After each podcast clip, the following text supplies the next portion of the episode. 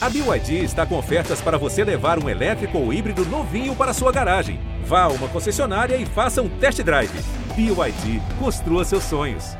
Se o próximo fizer o Palmeiras é campeão! Palmeiras! Campeão! Marcelinho Marcos partiu, Marcelinho bateu!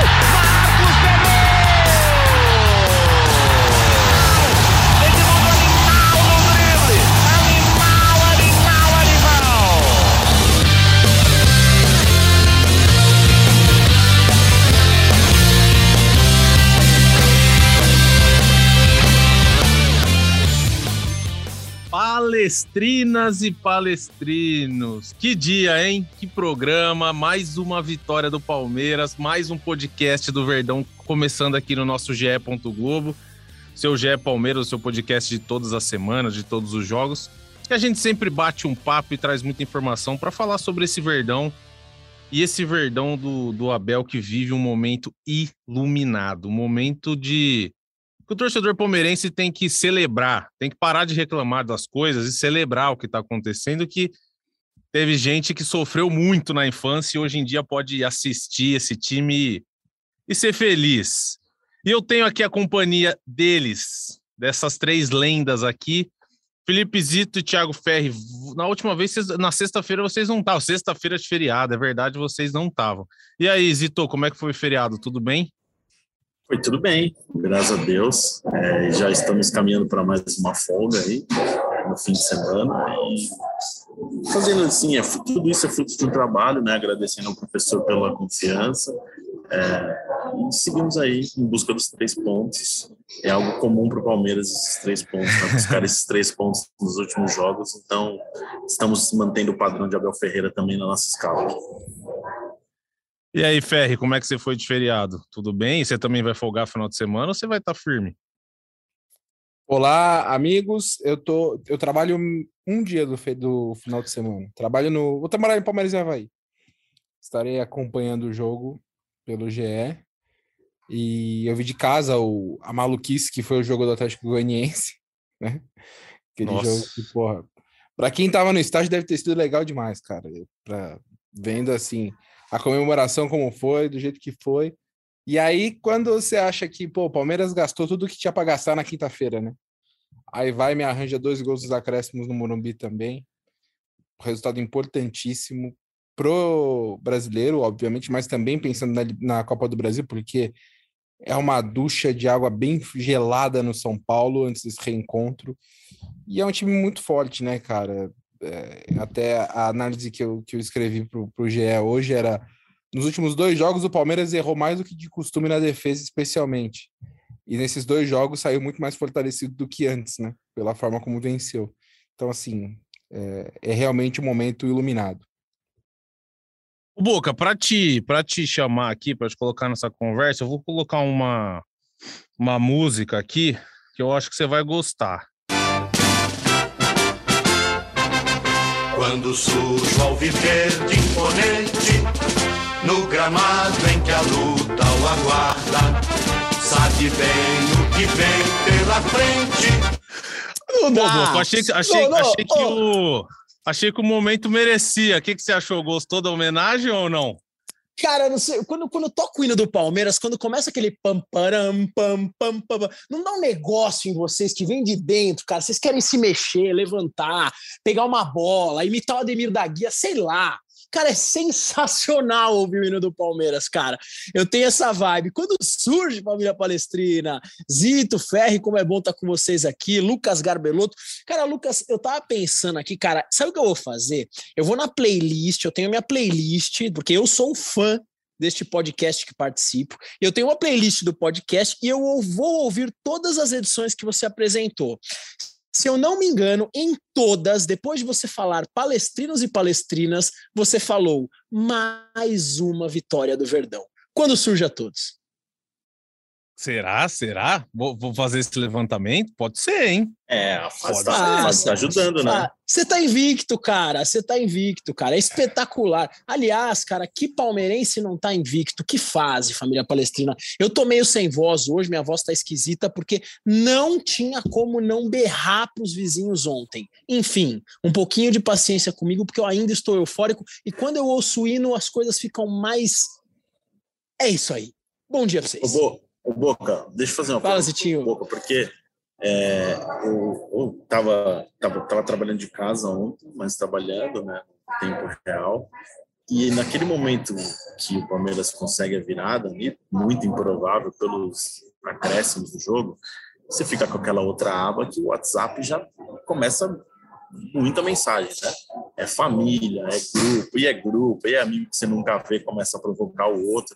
E depois eu fiquei pensando, Boca, qual foi a sua reação quando o Murilo domina aquela bola dentro da pequena área e acha um biquinho para fazer o gol da vitória aos 50 minutos? Conta pra gente, por favor, qual foi a sua reação, o que, que você fez, além de gritar com seus vizinhos? Bom, eu não sei que horas você está ouvindo esse podcast aqui, que estamos gravando nesta terça-feira, 5 horas da tarde. Os stories do Instagram, eles duram apenas 24 horas. Então, eu filmei o momento do gol do Murilo, eu com meu irmão, a televisão e a cachorra.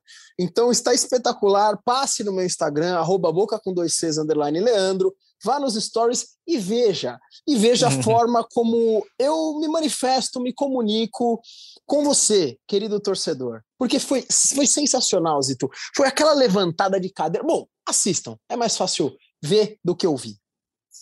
Amigos, agora vamos falar um pouco do jogo em si, da atuação do Palmeiras. É, mais uma vez o Abel começou com o Gustavo Gomes jogando de lateral mesmo, não, não como um terceiro zagueiro, fazendo de fato a lateral, subindo para o ataque e tudo mais. E assim, não sei se vocês concordam comigo, mas mais uma vez não deu, não deu certo. O Palmeiras ficou muito frágil, na- principalmente na defesa. Não sei se é por conta da recomposição do, do Gomes, acho que, acho que sim. Ou por também não ter tanto aquele feeling de da hora certa de subir, da hora certa de ficar, porque ele não é lateral. E o Palmeiras fez um bom primeiro tempo, é verdade, com o Gomes ali, não foi um primeiro tempo ruim, foi um primeiro tempo equilibrado, eu achei. E aí, na segunda etapa, a partir do momento que o Mike entra na lateral, achei que o Palmeiras cresceu muito no jogo. Aí o Palmeiras dominou o São Paulo completamente, encurralou o São Paulo, foi para cima. E toda a história que a gente já conhece, foi para cima, pressionou. O Breno Lopes entrou, já meteu uma bola na trave com um minuto em campo. E aí, mais uma bola do Scarpa, gol. Mais duas assistências do Scarpa, na verdade, porque é ele que bate o escanteio, né? E o que, vocês acharam da atuação? Eu achei que o Palmeiras jogou bem e me parece que virou uma chavinha no Palmeiras, que é a seguinte: o Palmeiras ainda dá uma sofrida no Morumbi, mas já não é aquele time que antigamente você ia lá e falava, pô, o Palmeiras vai perder. O Palmeiras vai perder, o Palmeiras jogar no Morumbi, o Palmeiras vai perder. Agora o Palmeiras vai lá, vai confiante e consegue jogar bola, né? O que, vocês acharam? O que, você achou, Ferre, do jogo? Cara, eu concordo com tudo que você falou.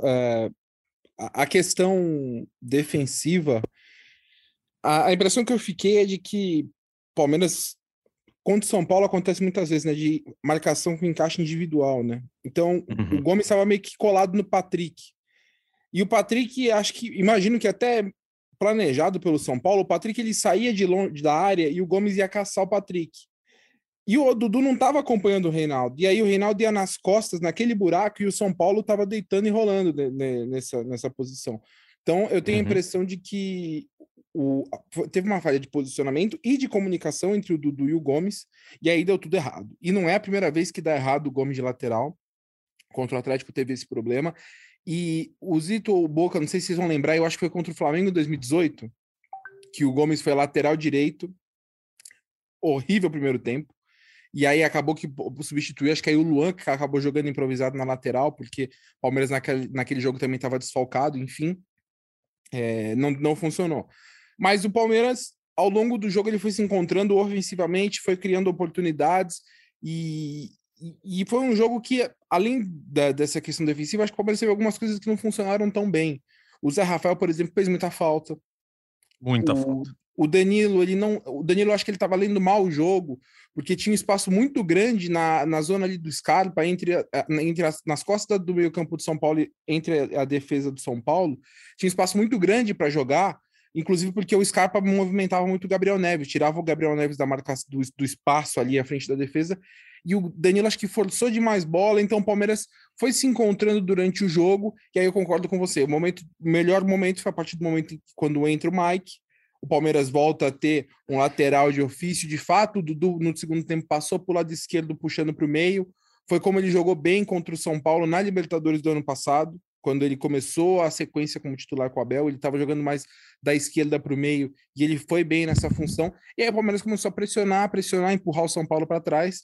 E aí tem a questão de que esse time mentalmente é muito forte, né? Qualquer time já falando, puta, acho que hoje não vai ter jeito, vamos perder. O Palmeiras consegue empate aos 45 do segundo tempo. Qualquer um vai falar, bom, então beleza, conseguimos empate aqui, continuamos líder isolado, e o Palmeiras seguiu em cima, seguiu martelando, e aí conseguiu o gol da vitória aos 50 minutos. Então, é, o que mais me chama a atenção é que não foi um jogo perfeito, inclusive tiveram muitos erros que não são comuns, e mesmo assim o Palmeiras conseguiu um resultado importantíssimo, né? Pela força do, do elenco, pela, pela força dos jogadores, pela força mental e pelo trabalho, porque o Palmeiras não se desesperou durante o jogo. Mesmo com o cenário adverso, continuou tentando tocar a bola com paciência, invertendo jogada, não ficou cruzando por cruzar a bola, e aí foi premiado com a vitória no fim. Ô Zito, antes de você dar sua opinião sobre a partida, eu levantei aqui uns números, ó. Foi só a quinta vez na história que o Palmeiras venceu o São Paulo de virada no Morumbi. 1976, 84, 85, 94 e 2002 foram as últimas vezes. E agora essa, do Campeonato Brasileiro de 2022. E o último ano que o Palmeiras tinha vencido o São Paulo duas vezes no Morumbi, no mesmo, na mesma temporada, foi em 1997. Esse esse Palmeiras do Abel é uma máquina, né? De, de moer recordes e de conquistar novas coisas e de quebrar tabu. É um, é um time. Ah, já é um time histórico, é óbvio, mas me parece que é um time que, se continuar nessa atuada aí, o Abel ficando e tudo mais, é um time que vai ficar marcado na história. Acho que pode ser que vire de fato uma. Muita gente já fala que é, mas acho que pode vir a ser talvez uma academia ou ser reconhecido do mesmo tamanho, né? A gente pode discutir o critério para adotar a academia, porque a gente sempre remete à academia como algo espetáculo, algo que dava show. Uhum. É, talvez esse time não dê show. Esse time, não, olha que louco, esse time dá show de uma forma diferente, não uma coisa plástica, técnica. É uma coisa de eficiência, de competitividade. Eu acho que é, não sei se o termo academia ou não, mas é um time que marcou a época e está entre os melhores da história do Palmeiras. É, e jogar no Morumbi é normal mais perder do que ganhar. É a casa de São Paulo. São Paulo é um time tradicional, um time muito forte. E o Palmeiras conseguiu mais um resultado. Você já falou nesses seus números aí, já mostram a importância que é o Palmeiras vencer no Morumbi, a dificuldade que é o Palmeiras vencer no Morumbi, né? Então, é um time é o time que marcou época. O Palmeiras hoje é um time que é, é um adversário complicado para o campeão da Europa, é um adversário complicado para o campeão brasileiro, é um adversário complicado para os times que vão concorrer ao título da América do Sul. O Palmeiras é muito mais respeitado na América do Sul e fora do Brasil do que no Brasil. E é porque acho que a, a, o Palmeiras visto de fora não tem o vício de clubismo, né? Porque o palmeirense pode se emocionar mais com o palmeirense, com o Palmeiras, o rival pode querer pegar um pouco no pé a mais por ser o Palmeiras.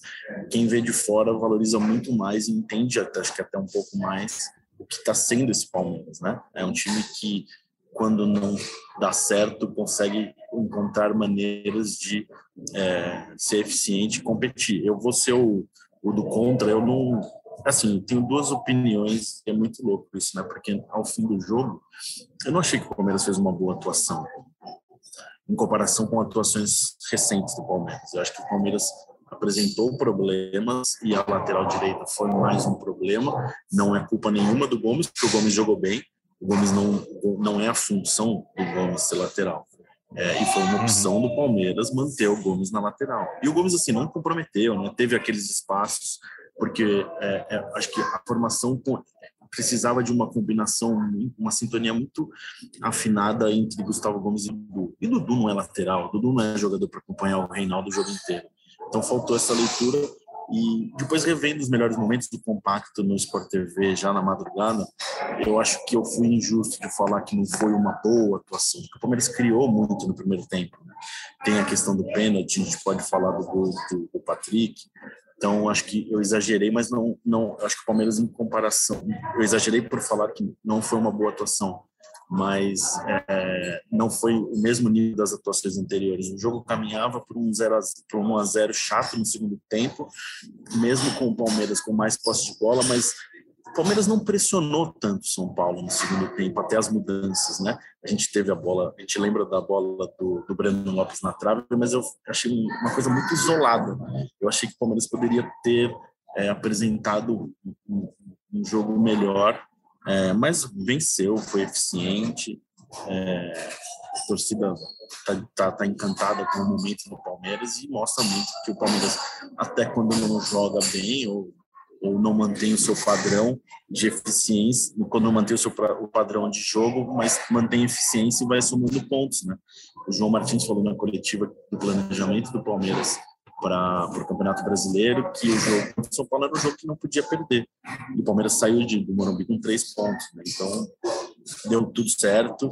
É, eu não entendo nada de futebol, quem entende são os caras que estão lá para uhum. para fazer, para escalar e tal, mas eu, eu só volto a falar do Gustavo Gomes, que eu não, eu não acho que é a melhor saída, porque o Palmeiras perde o seu principal zagueiro e deixa um cara ali meio é, sem função, não é que sem função, mas ele totalmente não, não é na dele. O Thiagão citou o Palmeiras e Flamengo de 2018. Eu estava no Maracanã naquele dia, o Dudu faz 1 a 0 no primeiro tempo. O Luan, o, o Luan era o lateral direito. O Filipão alternando, né? Copa do Brasil, Libertadores e Brasileirão. O Palmeiras tinha acabado de voltar do, de Buenos Aires do jogo de da semifinal da Libertadores. O Filipão escala a defesa do Palmeiras com o Luan, Antônio Carlos e Dudracena e Vitor Luiz naquele rodízio que ele fazia. O Gustavo Gomes entra no segundo tempo na vaga do Luan, na lateral direita, e, sei lá, em 10 minutos deu tudo errado para o Gomes na lateral direita. Eu acho que o Flamengo constrói ou o gol da jogada, ou um lance claríssimo para virar o placar na, do Gomes na lateral, e ali identificaram o problema. Eu não lembro quem ele deslocou para a lateral no fim do jogo, mas ele já mudou o Gomes de posição. Acho que, tá, acho que é o Antônio Carlos o lateral direito, não lembro, sinceramente não lembro mas foi assim, então não, não acho que é o caminho para o Palmeiras continuar apostando numa necessidade num zagueiro de lateral direito. Se não tem, se não tem alguém, se os dois, se os dois titulares, Marcos Rocha e Mike, estão machucados na disposição, mete alguém da base, que eu acho que pode ser, se desmonta menos. Com o Gomes lateral, você perde muito no Dudu, muito, muito. E o Dudu fez falta, faz falta. Tanto que no segundo tempo ele mexe o Léo Miranda fez uma, uma análise muito interessante hoje, falando sobre o jeito do Palmeiras atacar no segundo tempo. É, isso participa diretamente com a mudança de posição do Dudu. Do, do, do, então, é, se encaixou muito melhor, mesmo não produzindo, teve mais a posse de bola e ficou perto de empatar e conseguiu, um lance de bola parada, empatar o jogo. Me alonguei muito é, e eu prometo não falar mais nada até o fim do podcast. Não, você vai falar com certeza, não tenha dúvida. Ô Boca, esse, o pessoal da Footstats levantou aqui os números do Palmeiras no Brasileirão. Primeiro em gols, 23. Primeiro em finalizações certas, 80. Primeiro em dribles, 88. Primeiro em viradas de jogo, 72. Primeiro em escanteio, melhor defesa. Primeiro no índice deles que eles fazem lá e líder do campeonato. E aí, o Zito falou Palmeiras, Flamengo tal. E ontem eu tava lá no Twitter, tal, pós-jogo, dando uma lida. E os caras do Lé do Brasil falaram assim: o pessoal do SofaScore podia fazer uma comparação do Gomes com o Gabigol no Campeonato Brasileiro, certo, Boca? Eu queria a sua opinião aqui. Se você tivesse escolher um centroavante para o seu time hoje, em no, ó, no Brasileirão 2022, jogos, óbvio que eu tô fazendo uma brincadeira aqui. Jogos, 9 para o Gomes e 12 para o Gabigol. Gomes, seis gols já no Brasileiro. É um negócio muito maluco, muito maluco. O Gabigol tem três gols. O Gomes chutou 14 vezes no gol, acertou 10. O Gabigol chutou 18, acertou 7. O Gomes está com a pontaria de 71%. E o Gomes converteu 100% das chances que ele teve no campeonato. Chances claras, 100%. 4 e 4, a nota do Gomes é 7,5 no índice que eles fazem lá. E aí, Boca? Pintou aí um, pintou um, pintou um camisa 9 aí nessa loucura toda? Vamos faz o seguinte, então, em vez de colocar o Navarro, que ontem entrou muito mal no jogo, você bota o Gomes lá e você faz a zaga com Luan e Murilo. O que, que você acha? Lucas, eu concordo com tudo que você falou aí, menos com uma frase. A hora que você coloca a expressão é óbvio que eu estou brincando ou é brincadeira. Porque você. Não, mas vamos lá, Lucas, vamos, vamos falar sério. Você passou dados aí. Você passou números para mim. A partir do momento que você tem dados, você passa uma avaliação, você não deixa de ser avaliativo, você passa números. Qual é a função do centroavante? É fazer gol. Quem tem mais gols e quem tem melhor aproveitamento é o Gustavo Gomes ou é o Gabigol? É o Gustavo Gomes. Diria até, senhoras e senhores, que eu coloco o Murilo na frente do Gabigol também, que é mais artilheiro que o Gabigol. Aliás, Gabigol, me liga que eu te ensino a fazer um duplo bíceps que tá mal demais aí, viu, velho? Tá mal demais. Tem nem comparação, cara. Gustavo Gomes é um monstro. Só um adendo aqui, voltando rapidamente no assunto, eu concordo com o Zito.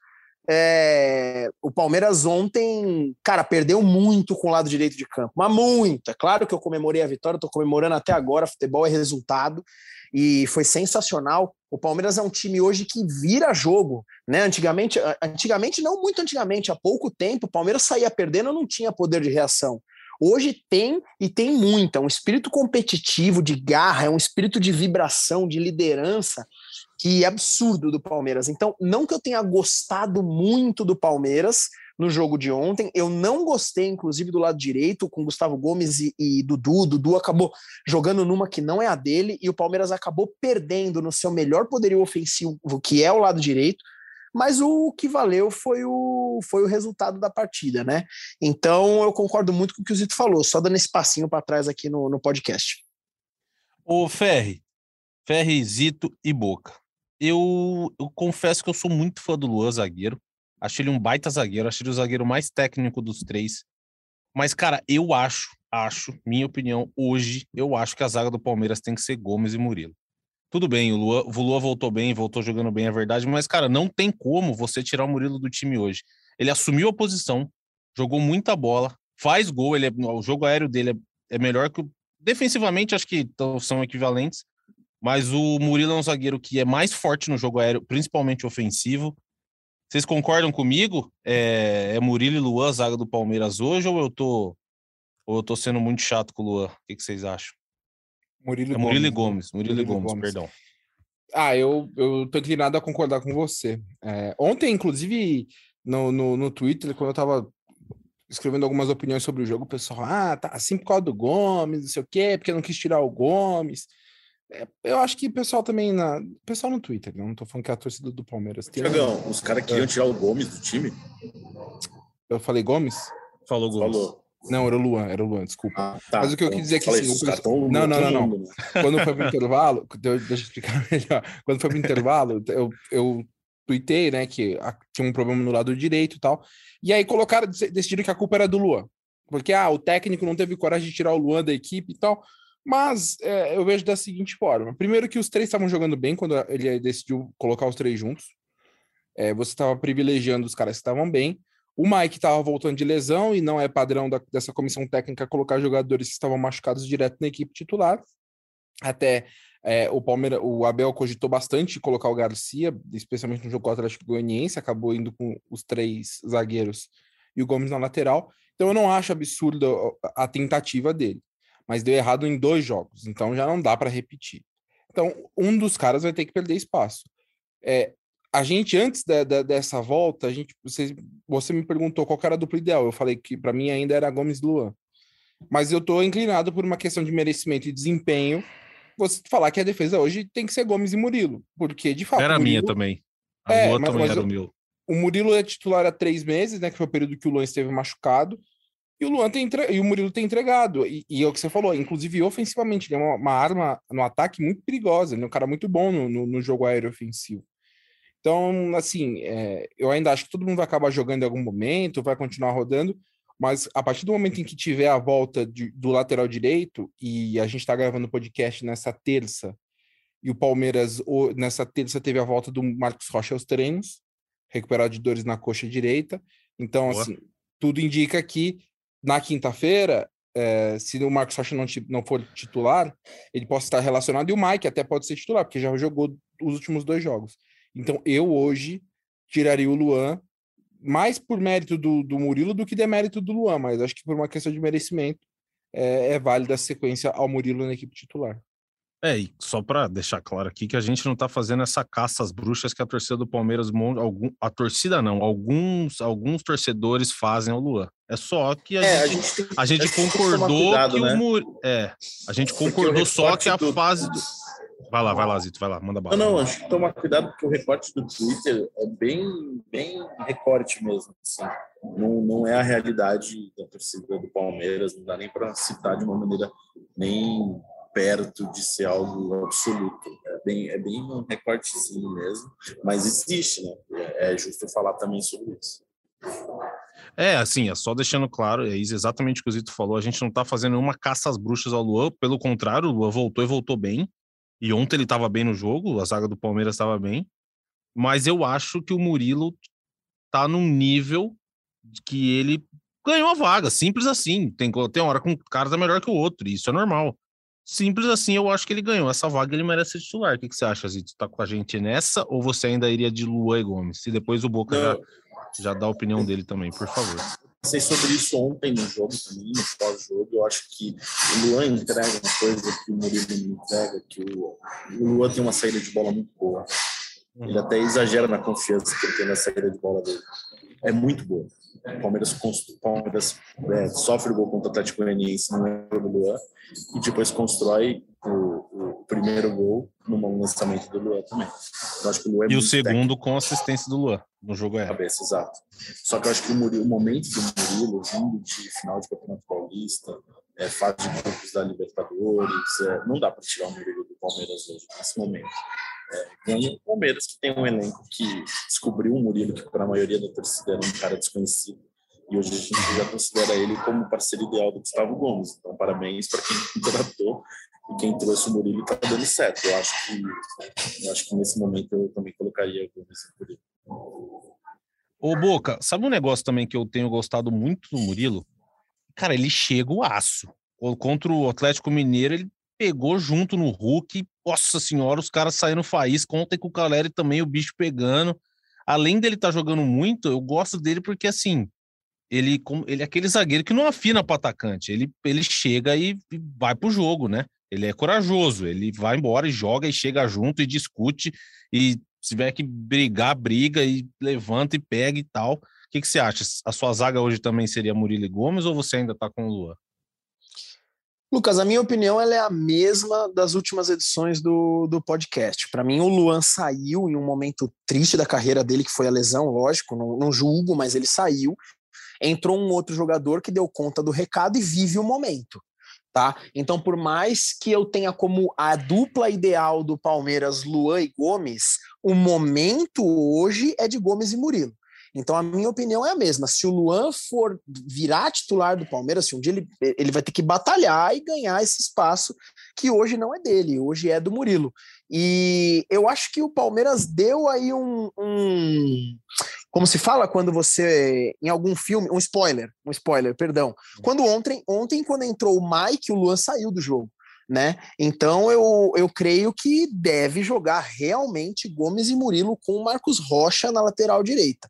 O momento é do Murilo, né? Ponto. E concordo com você, cara. Ele é muito brigador, é um cara que chegou chegando. É aquilo, né? Um jogador que entrou num elenco muito forte, num time muito vitorioso, com um técnico muito forte. Colocou o mínimo do potencial para rolar, vira um super jogador. Então o momento é do Murilo no Palmeiras. Agora, na mesma linha de raciocínio, o Abel tem uma outra dor de cabeça a resolver, que é Gustavo Scarpa.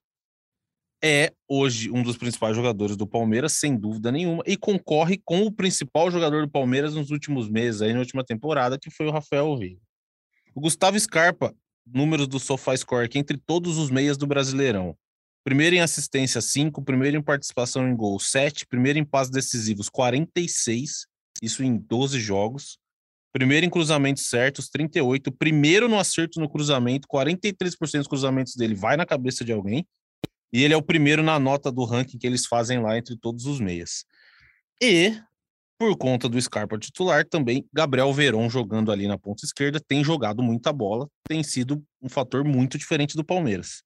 E aí, agora acho que a conversa é diferente. Tem alguma chance do Rafael Veiga não reassumir essa vaga? E não digo que o Scarpa vai sair do time. A gente pode, é o que o Boca já falou aqui em algum podcast. Ah, depende do jogo, dá para jogar um, dá para jogar outro. Só que assim, é, para vocês, tem alguma chance do, do Rafael Veiga 100% não, não retomar essa, essa vaga e o Scarpa, por algum acaso, sair? Vamos supor que o Abel queira jogar com o Verón, Dudu e Rony. Ele tem que decidir Scarpa ou Veiga. Vocês acham que ele vai de Veiga? O Veiga 100%, com o Scarpa jogando essa bola que tem jogado. Eu acho que não vai com o Verón. Eu não, eu não consigo, não consigo imaginar é, nesse momento ele com, eu digo o Veiga, né, em condições, porque uhum. pode acontecer na quinta-feira o Veiga tá liberado e ser reserva porque tá voltando de lesão. Né? Mas uhum. para mim o Verão tá realmente jogando bem, é uma boa notícia inclusive esse retorno dele. Mas o Scarpa hoje é o melhor jogador do Palmeiras. Hoje, para mim, é o principal jogador do Palmeiras. O Veiga, até se machucar, era o principal jogador do Palmeiras. Então, o que vai, o que vai ser necessário é o Abel enca encaixar uma forma para usar os dois novamente na equipe. E aí, para mim, eu iria além na, na, nessa discussão. assim. Eu acho que o Abel teria que encontrar uma forma de quando o Veiga voltar, não ter que colocar o Scarpa obrigatoriamente só como ponta. Era isso. Acho que, acho que era isso que eu queria ter perguntado mais. Como é, que o Abel eu... vai fazer para ter os para não jogar o Scarpa abertão lá, entendeu? Para o Scarpa jogar um pouco mais perto do que ele gosta. É, eu, eu, eu acho que o, assim, tudo é uma questão, né? O Abel fala, não é o que o jogador, o que a gente quer, é o que é necessário para a equipe. Mas uhum. eu não sei se de repente ele entender, a gente já viu em alguns jogos nesse ano, o Veiga jogou como um falso 9 se de repente ele adianta um pouco o Veiga, traz o, o Rony para a ponta e usa o Scarpa mais por dentro. Enfim, eu não sei. Aí vai depender da comissão técnica, da avaliação deles. Mas o Scarpa hoje é um cara muito importante para a equipe. Ele, ele tá dando um dinamismo. Para mim, sempre foi a minha crítica ao Scarpa. Eu sempre achei ele um cara muito bom de bola parada, mas eu não achava que ele era um meia que dava dinamismo para a equipe. E agora ele tem feito isso. Você vê o tanto que ele participou do jogo, vem buscar bola, troca passe, inverte jogo. Ele tá participando muito da, das partidas. E ele tem uma bola parada que acho que hoje é a melhor do Brasil, né? A forma é como é ele bate na bola é, é, é impressionante e, e, você não tem como abrir mão de um cara desse. Ah, vou deixar esse cara no banco para quando eu precisar a coisa apertar. Não dá. E também não dá para você falar, ah, não, o Veiga vai virar reserva. Então, é, é, é uma forma, é uma, é, vai ser uma coisa que o Abel vai ter que pensar muito bem como é que ele vai encaixar esses dois. Mas para mim não tem como o Palmeiras ideal não ter Veiga e Scarpa juntos. Eu e concordo aí, que o, que o, que o Scarpa acho que hoje é o melhor jogador do Palmeiras. É, não imagino o Veiga ficando no banco esperando a vez dele. É, eu até na última participação aqui falei que eu acho que o Abel volta com o Scarpa no banco e deixa o Gabriel Verão. Só que o Thiagão falou um negócio que é verdade. É. Nos últimos jogos, quando o Scarpa estava escalado pela lateral, lateral, perdão, pelo, pelo ala esquerda, lado esquerdo do ataque, ele não estava mais fixo ao lado esquerdo do ataque. Ele estava bem solto para jogar pelo meio, procurando o jogo no meio, para o lado direito também.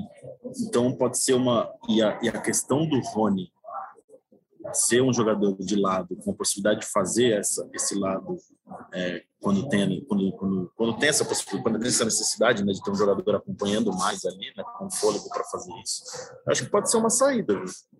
É, ele, ele lembra do Palmeiras e Santos, o Scarpa já jogou bem livre, ele tinha cumprir ali em alguma fase do jogo fechar o lado esquerdo na marcação, mas para atacar estava bem, bem livre, bem chegando na área, é, com, com, com liberdade para criar.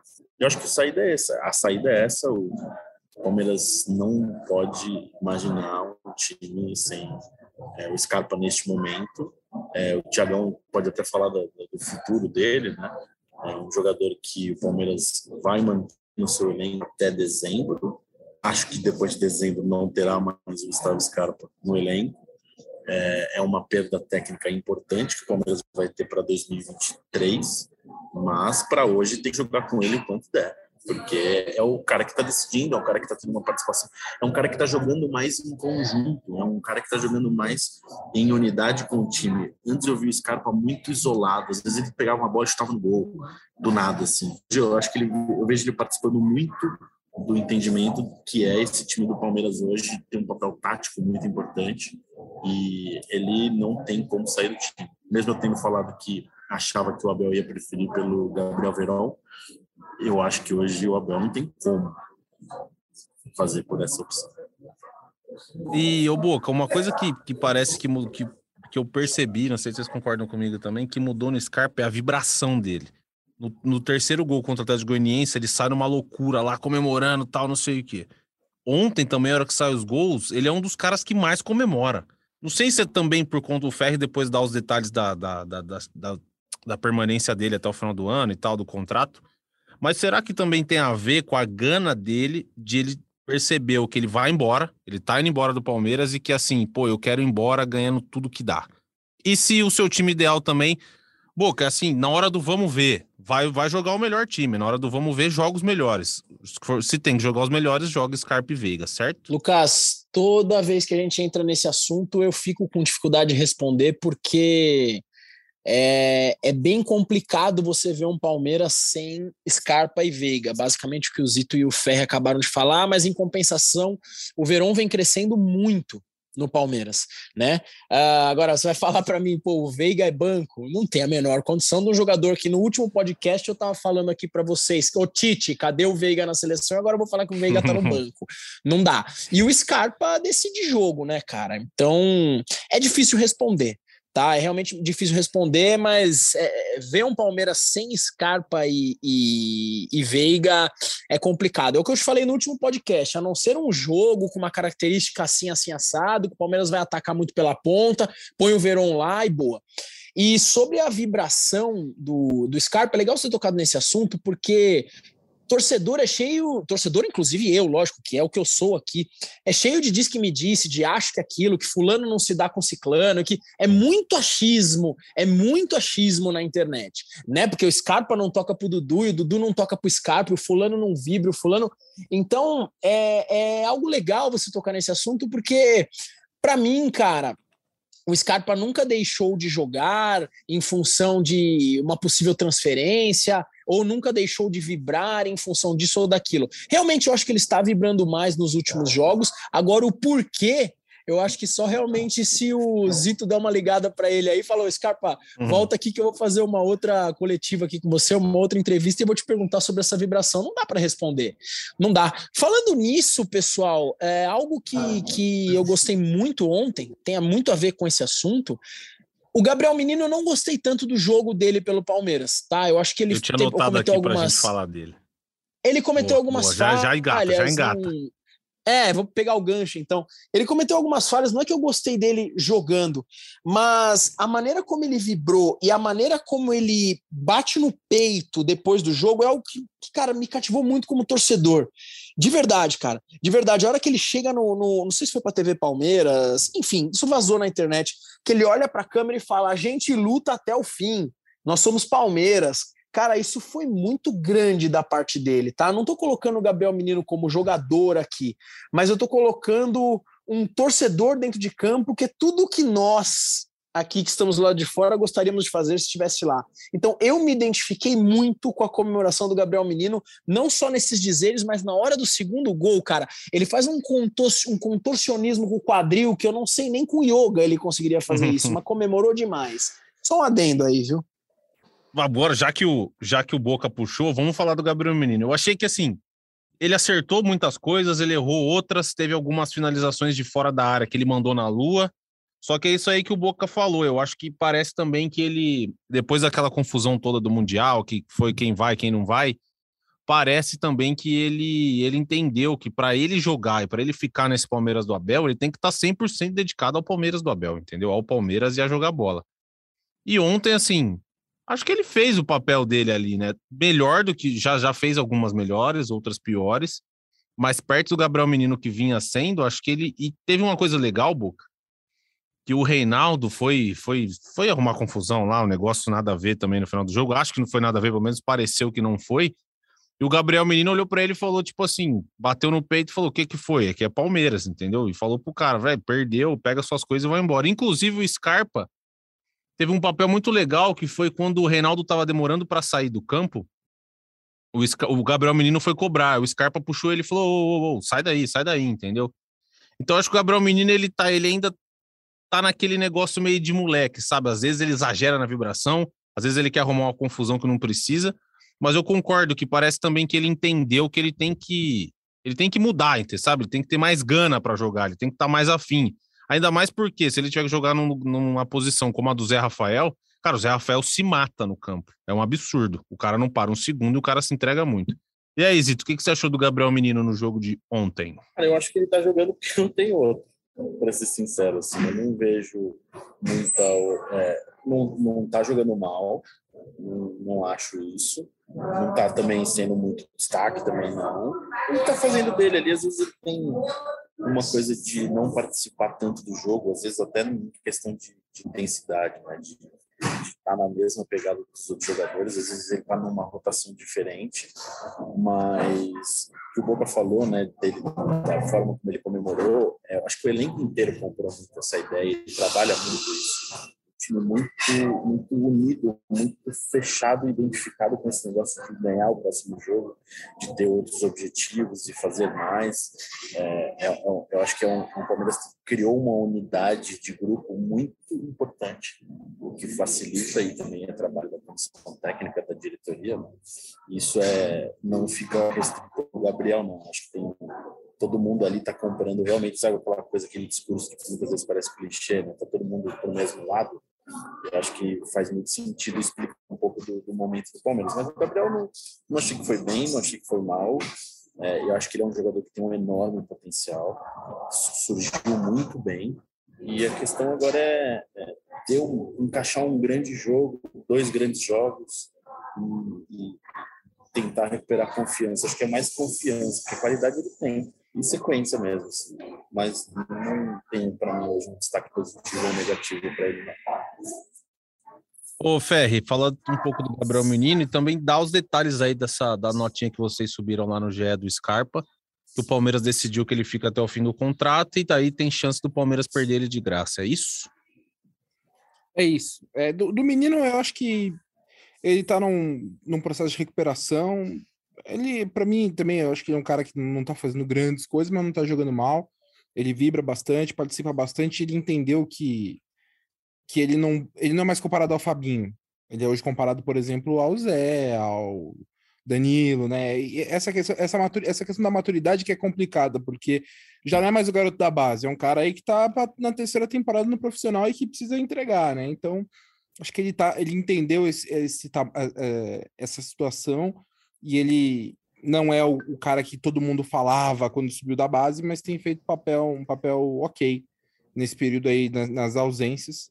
E de fato, tá jogando porque é, o time tá normalmente com muitos desfalques, muitos não, né? Mas tá com desfalques sempre nesse setor. E ele, inclusive, deve jogar no fim de semana de novo, porque o Danilo tá suspenso no brasileiro. Do Scarpa, é, nessa semana, uh, lá na, na Grécia, Uh, foi publicado que o Olympiacos tem interesse no Scarpa, que o, o, o Olympiacos estava tentando, inclusive, ver se consegue levá-lo nessa janela de meio de ano. E o staff do Scarpa tentou ver com o Palmeiras se havia possibilidade de, de repente, uma liberação, uma, não uma liberação, né? Uma negociação nessa janela, porque se o Palmeiras quiser negociar o Scarpa, a última chance é agora nessa janela, porque em dezembro ele fica livre, sai de graça e vai para onde ele quiser. Se o Palmeiras quiser vender, teria que ser agora, mesmo que fosse por um valor baixo. Aí o argumento é, pô, vende e você recupera alguma coisa do investimento. Mas o Palmeiras, no caso do Scarpa, tomou a decisão. A, a decisão é esportiva. Se precisar sair de graça, vai sair de graça, mas ele vai cumprir o contrato até o fim. O Palmeiras respeita o, dire... o desejo do Scarpa de jogar na Europa, mas conta com o contrato para que ele cumpra até dezembro. Se ainda não, não é totalmente descartada a possibilidade de renovar, né? Assim, o Palmeiras ainda mantém essa, uhum. essa possibilidade aberta. Se não renovar ele sair no fim do ano, beleza. Já foram sete títulos, muitos gols, muitas assistências. Considera que ele já se pagou pelo, pela entrega esportiva, mas a meta agora é dar o melhor elenco possível para o Abel para brigar pelos três títulos que restam. E aí, por isso, o Palmeiras não vai abrir mão de um dos seus principais jogadores. É o mesmo argumento que a Leila usou quando falou que não ia vender o Danilo agora, Palmeiras está usando uhum. para o Scarpa também. Então, pode sair de graça no fim do ano? Pode, mas antes disso, ele não sai do Palmeiras. Quantos títulos tem o Scarpa pelo Palmeiras, Fez? Sete. São sete. Sete? Caramba! Ele chegou 18, né? Meu! Primeiro é 18, né? Uma Recopa e, e a Copa do Brasil. Sete títulos. Nossa, qu quantos títulos tem o São Paulo de 2009 até hoje? Olha, Então, beleza. Tem, Scarpa dois, volta São. Paulo. O, Sca- o Scarpa Boca. ganha, o Scarpa ganha um título no Palmeiras a cada 30 jogos, quase. Um pouco menos que isso até. Ô, louco. Sério? É, ele tem 204 jogos. Divide por 7. Sete títulos é verdade, caramba. É isso aí, é isso aí. Os É, valeu, conta. É, Aidar. Quem falou que era de humanas? É. Não, o Ferro é um monstro. Ô, Boca, o que, que quero você achou da da... Com Boca. certeza. O que, você ia falar do Aidar, pô? Não, eu queria que o Aidar participasse desse podcast aqui, trocasse cinco minutos de ideia comigo, porque, cara, aquilo naquela época, dele falando do Palmeiras, aquilo me incomodou muito, de verdade, porque realmente era uma época que o Palmeiras, cara, tava num buraco sem fim. E o São Paulo vivia realmente um bom momento na história, né? Era um momento de São Paulo muito vitorioso. Mas, cara, você falar, você, cara, você como dirigente, cara, vira mídia para falar que um, um clube vizinho tá se apequenando, é muito delicado. Imagina um Paulo Nobre, uma Leila Pereira, enfim, é, quem for, chegar público aí, uma coisa sou eu, torcedor, trabalho com humor. Agora, um dirigente chegar ali na mídia e falar, ó, o São Paulo tá se apequenando. Cara, é delicado isso aí. É muito delicado. E vejam só, hoje quem tem mais títulos nos últimos anos, o Scarpa ou São Paulo Futebol Clube? Então toma essa, Aidar. Ô, Boca, aproveita que você tá afiado aí e já diz o que você achou da entrada do Rafael Navarro no jogo ontem. Rafael Navarro é horroroso. É horroroso. é horroroso. Rafael Navarro é horroroso. Com todo respeito, deve ser uma pessoa sensacional. Nem, nem não precisava falar assim da forma que eu falei, né? Enfim, mas não dá, não dá. O Rafael Navarro, para mim, é um jogador a menos. É, é um jogador que parece mais da defesa adversária do que do ataque do Palmeiras, que quando a bola vai para ele, o Palmeiras perde. Tá? O Navarro, para mim, fez um jogo gigantesco pelo Palmeiras, que foi contra o Petroleiro em casa. Fez mais um jogo bom, se eu não me engano, que foi tipo o jogo seguinte, agora já não vou me lembrar. Mas é isso, não dá. Para mim, o Navarro, ainda com a chegada desses jogadores aqui, o Navarro podia ser emprestado, sei lá, porque o Navarro vai estar atrás do Rony na posição. Se o Veiga quiser jogar de falso 9, tá na frente do Navarro. Se for entrar aí o El Flaco ou o Merentiel, tá na frente também do, do Navarro, provavelmente. Se quiser jogar aí, sei lá, o Lomba lá na frente, tá na frente do Navarro também. Boca, boca. Então, falamos do, do jogo de ontem, falamos de atuações, falamos de Scarpa, Gabriel Menino. Então, vamos fazer uma projeção aqui. Agora muda o campeonato. É verdade que é o São Paulo de novo, mas mudamos o campeonato. Quinta-feira, Copa do Brasil, Morumbi de novo. Oitavas de final. É, amigos, o esse time do Palmeiras, vocês aí que são muitíssimos bem, muitíssimo bem informados. É, o Palmeiras pode ter a tendência que tenha Marcos Rocha de volta. Diz aí que, que Ferri, Zito principalmente, que sabem de tudo. O Boca também, o Boca é bem informado. É que ele não fala porque ele, ele é chegada dos caras lá no Palmeiras. Brincadeira, brincadeira. Mas o, o Ferri e o Zito. É, o Rocha treinou normal, né? Nessa, nessa, nessa terça. Hoje é terça-feira. Nessa terça-feira. Deve voltar para o time ou não deve voltar para o time? Deve jogar o Mike. Dizem, dizem aí. E aí, Gomes e Murilo, que é o negócio que a gente já meio que projetou aqui, né? Porque o, ontem o Luan foi escolhido para sair do time. É, e Rafael Veiga. Rafael Veiga é quem ainda está em transição e aparentemente não, não deve jogar, né? Deve ser o Scarpa de novo como meia. E aí, Zito? Eu queria, só queria, antes de falar disso que é o mais importante, o Thiago Ferri caiu neste momento, mas era sobre isso, porque ele travou num sorriso tão bonito aqui na imagem que é uma pena que Cara, o pessoal não consegue ver isso. é, eu confesso no podcast, que eu achei porque que vocês. Eu confesso que eu achei que vocês estavam conversando aí no, no WhatsApp, sei lá. Porque ele tava É. rindo e você tava rindo muito. Eu falei, Cara, eu tava rindo ter dele. É, então, agora que você tá falando, eu falei, "Ué, eles, eles devem ter fe- lido alguma coisa junto, sei lá, em algum Não. grupo em comum e dado risada. Ele tá ele tava, travou num sorriso muito bonito, mas já voltou agora, tá mais sério nesse momento. É, falando do time de quinta-feira, eu acho que o Marcos Rocha tem chance de voltar assim, né? Voltou a treinar, treinou sem restrição. O Veiga ainda nessa transição depende de uma evolução para talvez, acho que, sei lá, fim semana que vem, né? Que é Palmeiras e Cerro Porteño no Paraguai. Vamos ver. Tem, tem tem, um tempo ainda para estar à disposição. Ô, Boca, aí o que a gente sempre conversa aqui é o Abel não gosta de poupar, ele sempre fala assim: não, a gente vai no máximo que sempre que dá, e a gente, pô, o departamento de fisiologia me passa quem pode, quem não pode, e eu escalo.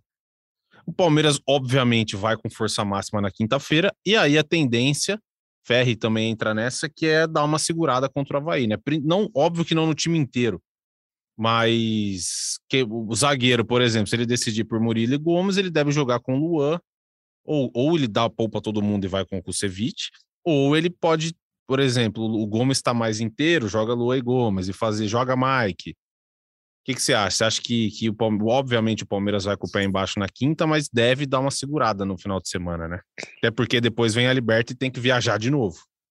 Cara, Lucas, mas é, é difícil responder isso. O Zito falou isso em algumas edições do podcast, porque o Abel, cara, é uma caixinha de surpresa. A gente já várias vezes, não, agora ele vai pisar no freio. E não, cara, o cara pisa no acelerador é. na quinta marcha. Então é difícil. Aí chega no ano passado aquele jogo com São Paulo, que ele pôs o time reserva em campo, que a torcida ficou brava, inclusive eu, depois não ficou mais. É, cara, não consigo responder. Na teoria, pô, o Palmeiras tem jogos eliminatórios na Copa do Brasil e na Libertadores da América, né? E tem o jogo contra o Havaí no final de semana. Na teoria, teoria, teoria, que se a teoria fosse fosse prática, tava tudo certo, né? O poupar contra o Havaí seria inteligente, porque, cara, a gente vai viajar para o Paraguai para enfrentar o, o Cerro, né? Mas, cara, não sei, não dá para responder. Não sei o que você acha, Ferri. Ô, Ferri, uma coisa. É mais difícil não, não é mais difícil, não vou usar essas palavras, vai ficar muito esquisito. Mas assim, o Palmeiras tem um jogo. E o, o Havaí é um time que tá, tá entregando duro no brasileiro. Não é um jogo fácil. Não é um jogo fácil. E lá na ressacada ganhar do Havaí não é um jogo fácil. E tem alguma chance de, vamos supor, o Abel apert, vai, vai titular contra o Havaí. E aí, se o Palmeiras ganha bem do Cerro, ele dá uma, dá uma segurada lá na volta das oitavas da Liberta ou nada a ver? O que, que você acha? Ah, e aqui eu não tô, uma... não tô achando que ele deveria fazer isso. não, é, mas acho que teria que ser uma vantagem muito, muito grande para fazer desse jeito, para abrir mão do, do, jogo da volta.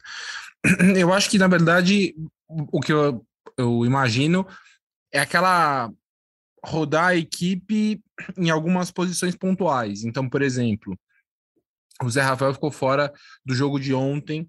É verdade. E, e o Danilo, o Danilo tá fora do jogo do jogo de domingo.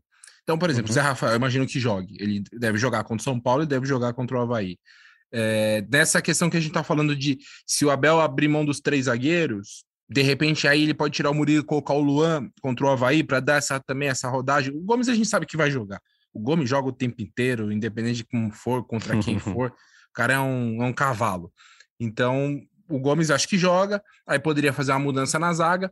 E o cuidado nas laterais. O Jorge hoje participou de treinos com o elenco. Então, na verdade, assim, eu vejo a possibilidade de fazer mudanças pontuais. Eu acho que vão ter mudanças pontuais na equipe, mas o Abel não tem mais feito aquela, aquele time A e time B, né? Que tava dando, deu errado, inclusive, quando fez isso no começo do ano. O time B não respondia como se imaginava. Então, eu imagino uma espinha dorsal mantida e, e mudanças pontuais, de acordo com o desgaste e tudo mais mas acho que ainda vai um time forte. Acho que Dudu joga. Se o Veiga tiver recuperado e for reserva contra o São Paulo, imagino que o Veiga seja titular também para ganhar minutos. Então, assim, vão ter, devem ter mudanças, mas vai ser uma equipe forte de qualquer forma. Amigos, agora caminhando aqui para o nosso final, é... vocês têm algum recado? Zito, algum recado? Inclusive, Zito, o negócio lá do subiu o Deivinho, Breno Lopes Zapata, agora a gente só, só, só faz quando você está aqui. Entendeu? Você é o, é o dono do. Você é o dono do bordão e essa é a sua resposta, entendeu? Entendi, mas é, isso não precisa, é desnecessário, porque é de todos nós. E não fui eu que nem criei isso, foi um cara que mandou no Twitter, eu passei a repetir isso. Mas obrigado pelo carinho e é, daqui a pouco eu volto então para falar sobre isso. Eu não tenho mais. Fechou. Obrigado. Beijo no coração. Ô, Ferre, algum recado final? E o Boca a gente deixa por último, que com certeza hoje ele vai vir com um recadinho daqueles. Eu não tenho nenhuma dúvida disso. Mandar um abraço aí para todo mundo. Só lembrar o Palmeiras em clássicos nesse ano, oito vitórias, é, sete vitórias e uma derrota.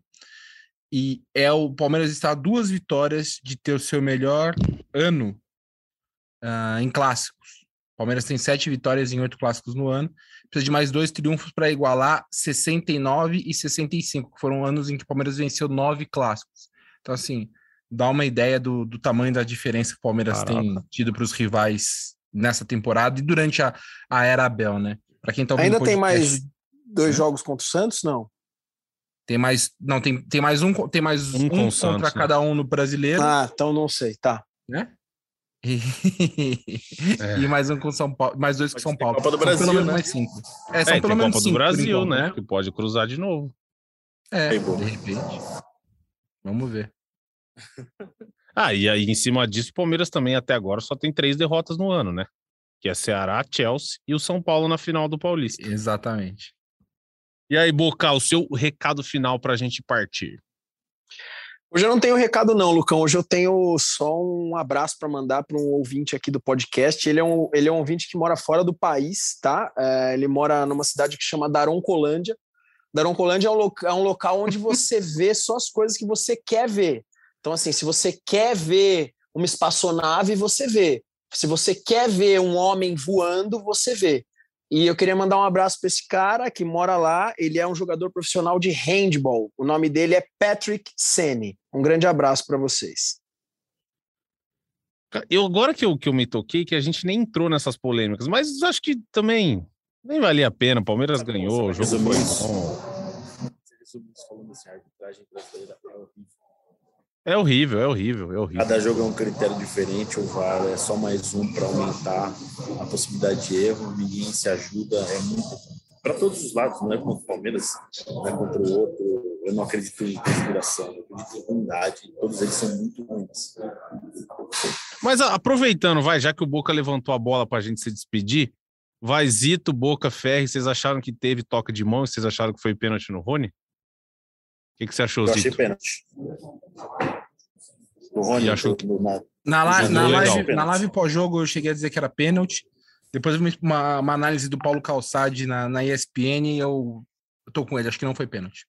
Eu também achei que não foi pênalti, mas eu vi uma câmera de lado no gol que parece que a bola bate no peito, volta na mão do Patrick, que ela até troca a curva. A bola muda o jeito que ela tá, que ela tá indo Ah, não, rede. você está falando de lances diferentes. Então.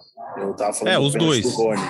E eu acho que no- na primeira impressão, é, vendo na transmissão, achei que, não, que tinha, tinha sido um gol legal. E no replay, eu acho que a bola só entra quando bate no braço do, do, do Patrick e aí tem que se anular. E Boca, pra você, o Daronco errou nos dois, certo? Meu, meu recado foi muito claro. Mandei um abraço pro Patrick Sene aqui. Gol irregular do São Paulo, pênalti claro no Rony, Palmeiras prejudicado e vitorioso. 2 a 1 pro Palmeiras no Morumbi. Show de bola, amigos. Então, foi uma honra, é sempre um prazer inenarrável estar com vocês. Você sabe que eu sou fã de vocês de coração e não é mentira. E Zito, agora é com você, hein? Vou, vou, vou fechar o meu microfone para não vazar nada. Chutou o Deivinho, subiu o Breno Lopes e partiu o Zapata. Partiu Zapata, sai que é sua, Marcos! Bateu pra fora!